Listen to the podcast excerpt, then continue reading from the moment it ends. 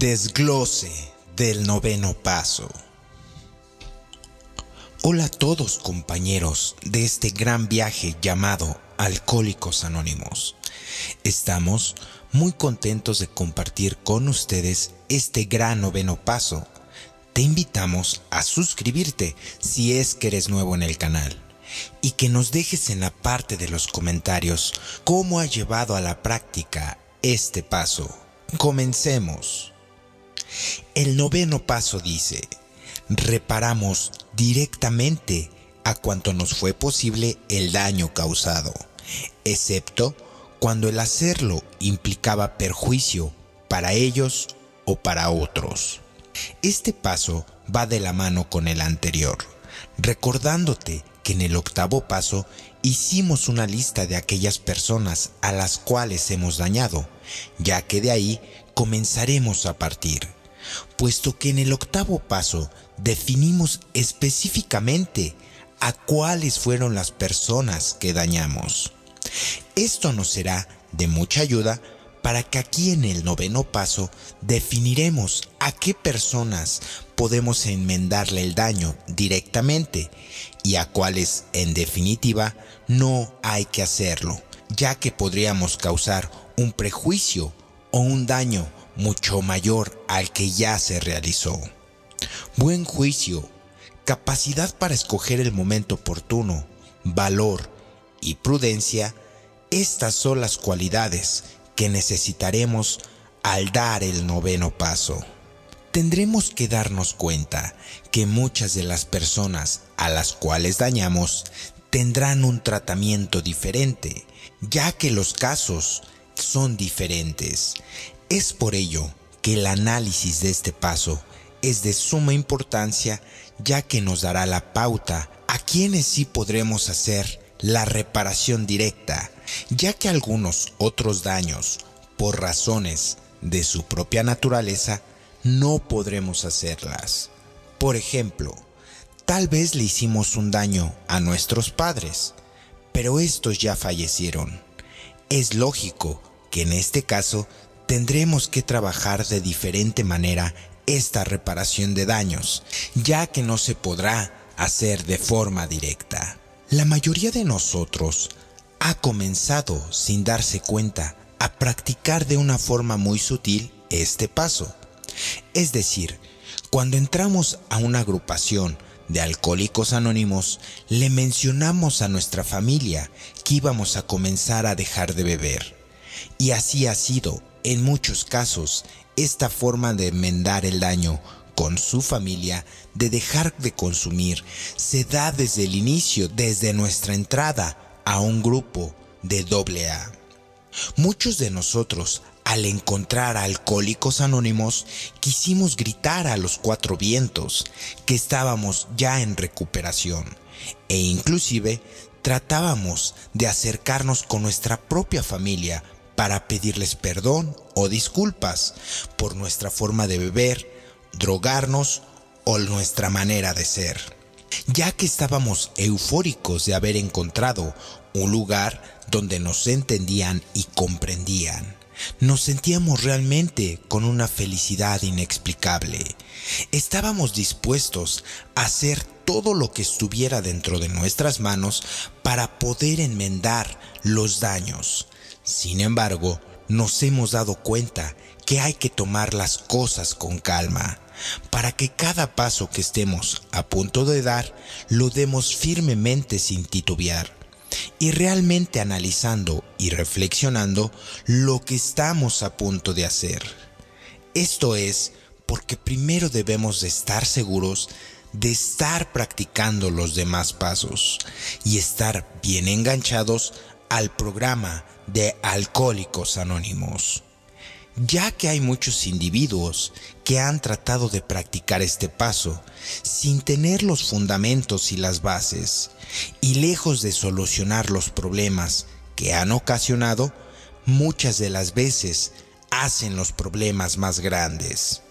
Por ejemplo, en un trabajo en donde hemos robado a la empresa, no podemos ser tan sinceros y honestos, ya que si desvirtuamos este paso, nos pondremos en riesgo.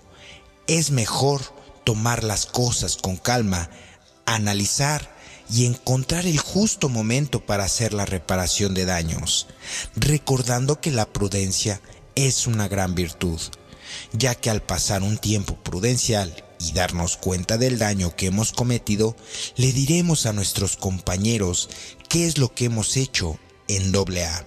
Y estamos intentando cambiar dentro del programa, sin entrar en detalles más escabrosos, ya que muchas de las veces la sociedad no entenderá nuestra perversa enfermedad del alma.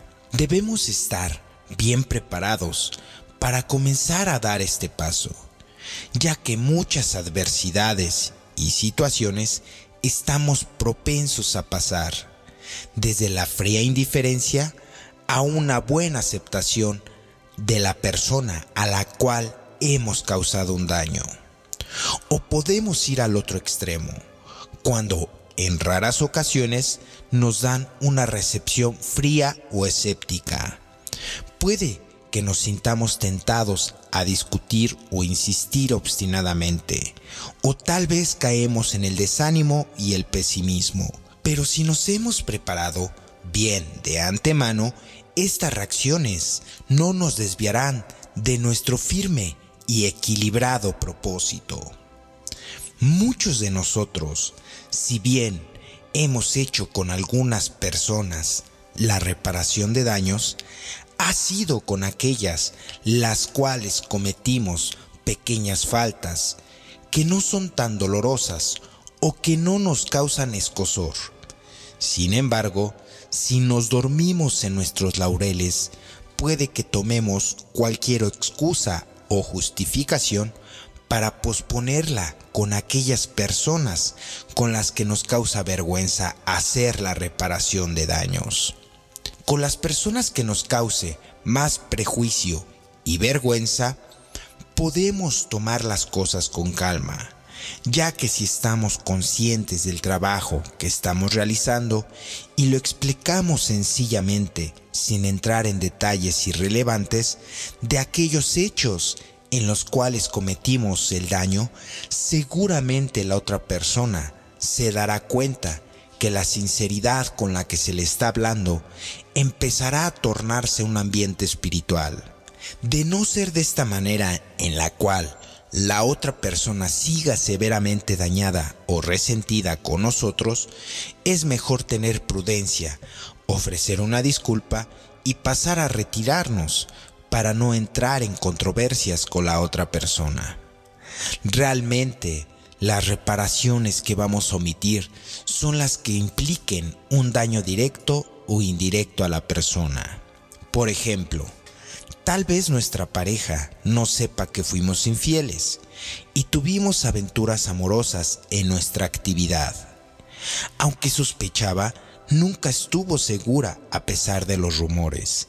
En este caso, es mejor omitir este tipo de situaciones con la pareja, ya que lejos de arreglar la situación, en muchas y la gran mayoría de las veces solemos hacer más grande el problema.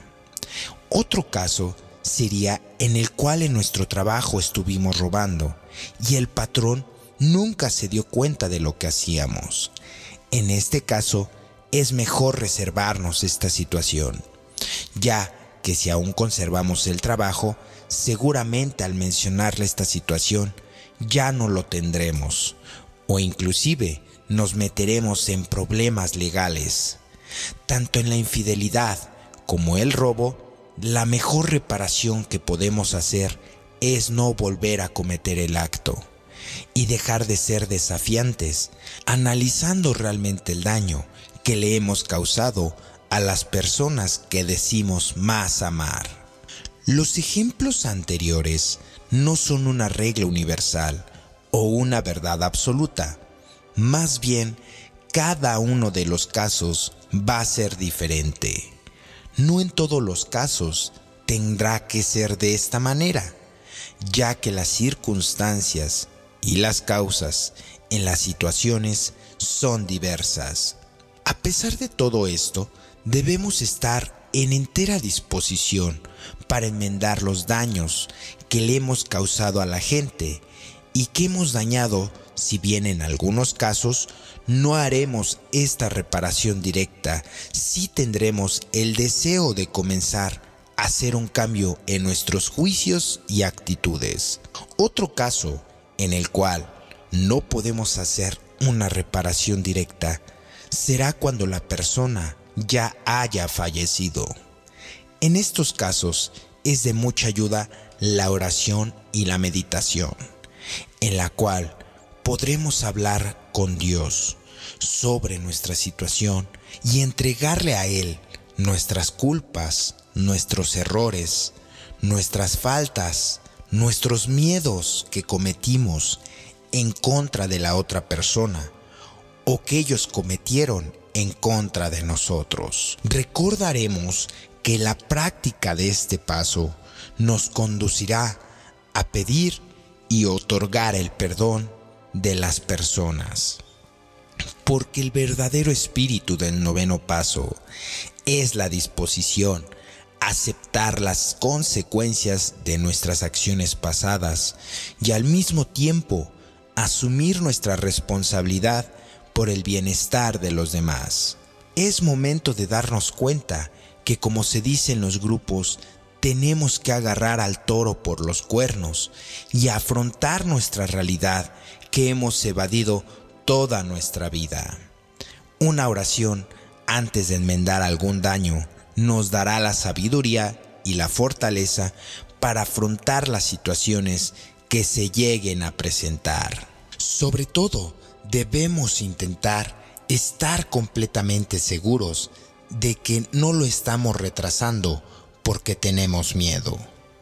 Porque el verdadero espíritu del noveno paso es la disposición a aceptar todas las consecuencias de nuestras acciones pasadas y al mismo tiempo asumir responsabilidad por el bienestar común de los nuestros.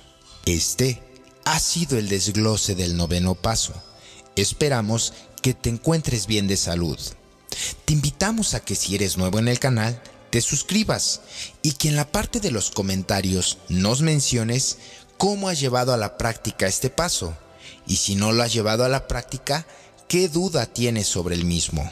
Recuerda que nosotros somos alcohólicos anónimos y alguien de nuestros compañeros que sigue este canal seguramente tendrá la respuesta a tu problemática. Este es tu canal, Experiencias en AA. Nos vemos hasta la próxima y felices 24 horas.